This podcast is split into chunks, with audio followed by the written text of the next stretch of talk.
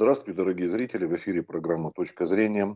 Я ведущий, меня зовут Игорь Букер. Наш сегодняшний гость – заведующий отдела Средней Азии Казахстана Института СНГ, кандидат исторических наук Андрей Грозин. Здравствуйте, Андрей Добрый день. А, поговорим сегодня как раз о Казахстане. Вот там языковые патрули. И вообще, а, что там происходит, это в нашем, как скажем, называют иногда подбрюшье. Потому что вокруг нас, видите, какая ситуация непростая. Что там складывается, что там с Казахстаном? Ну, на самом деле ничего особенно неожиданного не происходит. Э, националистический дискурс, так называемый, и вот это вот все, что принято называть повесткой дня на нацпатов, э, оно было в Казахстане всегда. И 5 лет назад, и 10, и 15. Просто на это меньше обращали внимание в Москве. Сейчас стали обращать больше внимания, и понятное дело, что вот эти вот так называемые языковые патрули, о которых вы говорите, это, конечно, э, определенная новость, потому что раньше э, казахские националисты все-таки старались действовать, что называется, в, не переступая определенные красные черты, красные линии, они не приходили в магазины, в точки общественного обслуживания не притаскивали с собой видеокамеры и не снимали извинения русских людей за то, что они говорят по-русски. Такого не было. Это вот свежая этого года новация. Но сама по себе тема э, того, что русские недостаточно хорошо владеют казахским языком, а соответственно недостаточно лояльны национальному казахскому государству, она была, повторюсь еще раз, и 5, и 10, и 15, и 20 лет назад. Когда я эмигрировала с Казахстана, это было в 1998 году, эта тема была на взлете. И понимаете, большинство людей, которые писали в графах о том, что они уезжают из Казахстана в Россию, э, экономические причины, они просто, конечно же, экономические причины ставили на первое место. Все остальное, то, что называется бытовым национализмом, все это воспринималось как неприятный, раздражающий фон. Но этот фон был всегда. То, что сейчас этот фон начал э, активно э, выходить э, в медийное пространство, это, конечно, новость. И то, что на это обратили внимание в России, это, конечно же, хорошо. Но, на мой взгляд, обращать на это внимание, еще раз повторюсь, надо было на пике миграции русских из, из Казахстана. А это 1994, 1995, 1996 года. Ну, я даже по своему знакомому помню, у нас в 80-е годы парень приехал из тех же краев и сказал, наш университет перевелся, потому что там уже назревали события даже раньше. А вы говорите пик 90-е, но он был еще даже до развала Союза, 80-е уже были. А вот знаете, говорите, обратили внимание, но я помню э, какое-то время назад, сейчас не вспомню, несколько лет назад, по-моему, говорили о тоже переходе на латиницу в Казахстане. Так что обращались ну, языковые патрули, да. Идет, на самом деле. Просто языковые патрули, они очень похожи на мовные патрули. И вот параллели между Украиной и Казахстаном, они, очевидно, заставляют нашу власть несколько э, пристальнее, внимательнее смотреть на то, что происходит в Казахстане, чем это, повторюсь, было раньше. Но Казахстан... Это, это связано со сменой власти? Там же сменилась В определенном смысле да, хотя, конечно, с моей точки зрения, действующий ныне президент, пришедший на смену первому президенту, это, конечно, ну, неполноценный президент. Вас, конечно, будут ругать за такую оценку, если вы ее пропустите в эфир, но в самом Казахстане большинство людей не воспринимает Касымжамарта Кемелевича Такаева в качестве полноценного, стопроцентного первого главы страны. В этом таким тоже сходство с Украиной. Таким до сих пор есть. по инерции воспринимается Нурсултан Абишевич Назарбаев. Хотя он вроде бы как пенсионер, хотя он вроде бы как при всех регалиях и при всех этих вот э, постах, которые при нем. Но в самом казахстанском экспертном сообществе до сих пор коллеги спорят, кого же все-таки считать полноценным и полновластным 01 в стране. А, при том, что большинство людей, вот именно как бы простых, обычных людей, до сих пор не воспринимает действующего президента в качестве вот такого вот, качестве полноценной э, замены первому президенту. То есть первый президент воспринимается к худу ли, к добру ли, по, на самом деле так или нет, но до сих пор воспринимается в качестве главного центра принятия решений. Но вы правы, вы правы в том смысле, что при смене власти национал-патриоты, нацпаты, нацики, как угодно их можно называть, они очень сильно подняли голову в Казахстане. Они до этого всегда были ну, маргинальной группой, они всегда были под прессом администрации президента и силовых структур казахстанских, они всегда не выходили, выше головы не прыгали, им не давали умереть, их всегда поддерживали, они всегда жили на какие-то государственные гранты, издавали свои никому не нужные книжки, снимали свои никому не нужные фильмы, но они всегда были маргиналами. А вот сейчас при смене власти они пошли э, в государственные структуры. Э, я не хочу называть фамилии этих людей, потому что для них это будет очень много чести. Они вошли в Национальный совет по общественным... Национальный совет при президенте, э, суд так называемый, Национальный совет по демократизации. Они вошли в парламент в качестве полноценных депутатов и парламентариев. Они начали инициировать законы, по поводу реабилитации Туркестанского легиона, по поводу э, признания голода 1932-1933 годов геноцидом против казахского народа. Они начали, они повылазили из всех щелей, и они стали действительно пытаться формировать идеологическую основную повестку дня в Казахстане. Э, четыре года назад такого не было. Андрей Валентинович, а вот у них вектор какой политический? Ориентация на Китай или что-то еще иное? Нет, ну, Господь с вами, какой Китай? Э, Китай это...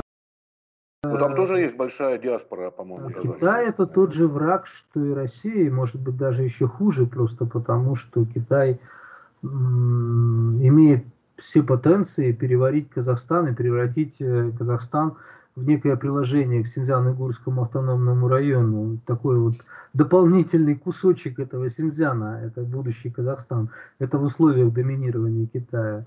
А, антикитайские синофобские настроения в Казахстане, они ведь э, даже, можно сказать, превалируют в отношении с русофобией. То есть э, казахским нацпатам им можно посочувствовать по-человечески.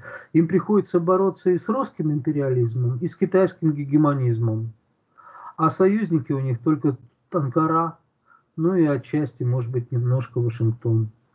Вот. И тот, и другой союзник, они как бы не предполагают э, того, чтобы их, вот этих вот э, нациков казахских взять на полноценное обеспечение. Кроме того, у всех на, перед глазами афганский опыт, украинский опыт и так далее. То есть, э, да, они раскачивают ситуацию, да, они нагнетают антикитайские, антирусские настроения, но это делается скорее под определенные проекты, под определенный заказ. Им дают э, указивку откуда-нибудь там из очередного отделения фонда Сороса, они поднимают эту тему с голодоморами, со всеми остальными прочими. Но каких-то еще таких вот погромных настроений не ощущается? Ну, как сказать, в, вот, вот э, совсем недавно прошли дунганские погромы. Дунгане это эмигранты из Китая, из э, западных провинций Китая, которые еще в конце XIX века после очередной тамошней гражданской войны переселились на казахстанскую территорию.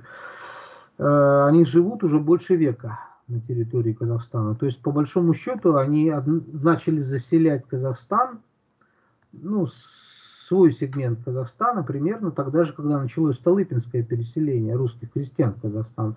То есть они в этом смысле с нами, с русскими, э, в качестве колонизаторов в кавычках Казахстана, ну, одногодки, что называется. Вот, были погромы, погромы очень масштабные. Четыре села сожгли, погибло э, почти два десятка человек. Из этих двух десятков э, девять десятых это, собственно, этнические дунгане. Были погромы, да, сжигали дома, сжигали машины, стреляли из э, охотничьего ружья. Милиция не вмешивалась. То есть это вот э, то, что было у всех на глазах уже при новом президенте. Вот это вот, кстати, очень интересный факт. При старом президенте тоже были межэтнические столкновения и между казахами и русскими, и между казахами и уйгурами, и между казахами и северокавказцами, но они не, не имели таких масштабов. То есть почти два десятка убитых такого не было. Э, почти сотня сожженных домов такого не было. Но у нас не обращают на это внимания. На самом деле Казахстан Э, в советское время его называли лабораторией дружбы народов. Сейчас это, знаете, такая дружба, как вот э, в террариуме между там можно и так сказать, да. То есть э, такая очень своеобразная дружба. Я так понимаю, что вообще сами по себе э, националистические настроения, нацистские даже можно сказать, вот если как в случае с этими погромами, тогда были прямо нацистские нагнетания настроений, что казахи хозяева страны, надо показать вот этим вот э, негодным потенциальным сепаратистам, кто здесь хозяин. Э, вот эти настроения, они э, используются властью. Я не думаю, что они властью продуцируются, но они используются и не подавляются для того, чтобы достичь, с одной стороны, консолидации общества, для того, чтобы сбить э, общественное недовольство своим жизненным положением, потому что ну, а, у нас принято считать, что Казахстан это экономический лидер Центральной Азии. Да, там самые высокие макроэкономические показатели. Да, из Казахстана к нам не едут трудовые мигранты в таком количестве, как, допустим, из Таджикистана или из Киргизии или из Узбекистана. Но жизнь-то там, за пределами больших мегаполисов, она очень сложная. И как раз-таки большинство населения титульного до сих пор проживает именно на селе. Это люди, которые чувствуют себя обманутыми государством. Э, вот эта вот э, перестройка сельскохозяйственного сектора на рельсы общего перехода к фермерским хозяйствам, она по большому счету уничтожила аграрный комплекс Казахстана. До сих пор э, по макроэкономическим параметрам страна по количеству крупного рогатого скота, мелкого рогатого скота, птицы, по посевным площадям, по э, всем остальным основным макроэкономическим параметрам развития агросектора, до сих пор Казахстан не вышел на параметры 1989 года. Если, допустим, по добыче нефти эти параметры переплюнуты уже, если по добыче металлов они примерно сравнялись, то сельское хозяйство – это черная дыра казахстанской экономики. При том, что большинство казахов, значительная часть казахов, до сих пор живет не в городах, а живет на селе и испытывает на себе все прелести вот этой вот капиталистической реформы сельского хозяйства. Андрей Валентинович, а вот реакция Пекина меня интересует. Вы когда сказали о этнических китайцах, вот э, у них не жестче реакция? Ну как, сейчас они вот, например, последний месяц, это вот весь, весь, э, весь сентябрь прошел в Казахстане под новым интересным э, под новой интересной особенностью. Китай перестал массово пропускать транзит товарный через свои казахстано-китайские пограничные посты, в первую очередь через э, пост Харгос, а, они более тщательно стали проверять то, что везут дальнобойщики, то, как проходят э, железнодорожные составы. Все это резко сказалось на поставках товарной продукции из Китая Казахстан и из Казахстана в Китай. Это вот то, что происходит сейчас, вот буквально вот когда мы с вами разговариваем. Подвижной состав затормаживается, а, то есть, по сути дела, многие в Казахстане считают, что это элемент – китайского экономического давления на Казахстан. А, объясняется это вот разными совершенно конспирологическими версиями, но в любом случае видно, что Китай сейчас, очевидно, впервые на казахстанской почве пытается реализовать свое экономическое доминирование в некие политические шаги. Раньше все-таки такого не было. Раньше Пекин старался как-то увещевать э, Нурсултан, вот я все никак не могу запомнить это слово, оно режет ухо. Астана все-таки, это более приличное что-то, ну, скажем так. Э, казахстанские власти пытался несколько урезонить, потому что даже те же синофобские настроения, которые культивируют нацпаты, о которых мы говорили в начале, так же точно, как и русофобские настроения, они, очевидно, стали многих в Китае раздражать. И то, что власть ничего с этими настроениями не делает, а идет у них во многом на поводу, очевидно, этих ну, тоже многих в Пекине начинает раздражать. И многие наблюдатели в Казахстане считают, что вот это экономическое давление, которое сейчас начинается впервые в отношении двух стран, это некая китайская реакция, стремление поправить э, казахстанское руководство и вернуть его несколько к реальности к определенной. Получится у них это или нет, посмотрим. Хорошо, спасибо за ваш анализ, за ваш рассказ. Андрей Валентинович Грозин с нами был мы обсуждали Казахстан и те изменения, которые вот происходят даже в настоящий момент, когда мы с ним беседовали. Всего доброго, спасибо вам, здоровья, удачи, успехов. Всего хорошего, до свидания.